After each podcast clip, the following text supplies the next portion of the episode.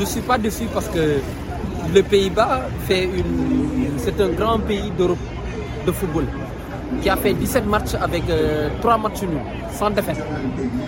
Euh, Aujourd'hui, nous avons. J'ai jugé que dans un match, nous avons fait euh, des erreurs de jugement. La première erreur de jugement, je l'incombre à l'entraîneur.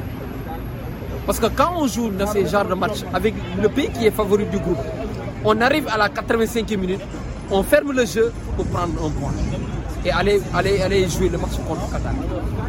C'est ce qui était logique. Mais vous êtes euh, optimiste pour la, pour la suite? Non, très optimiste.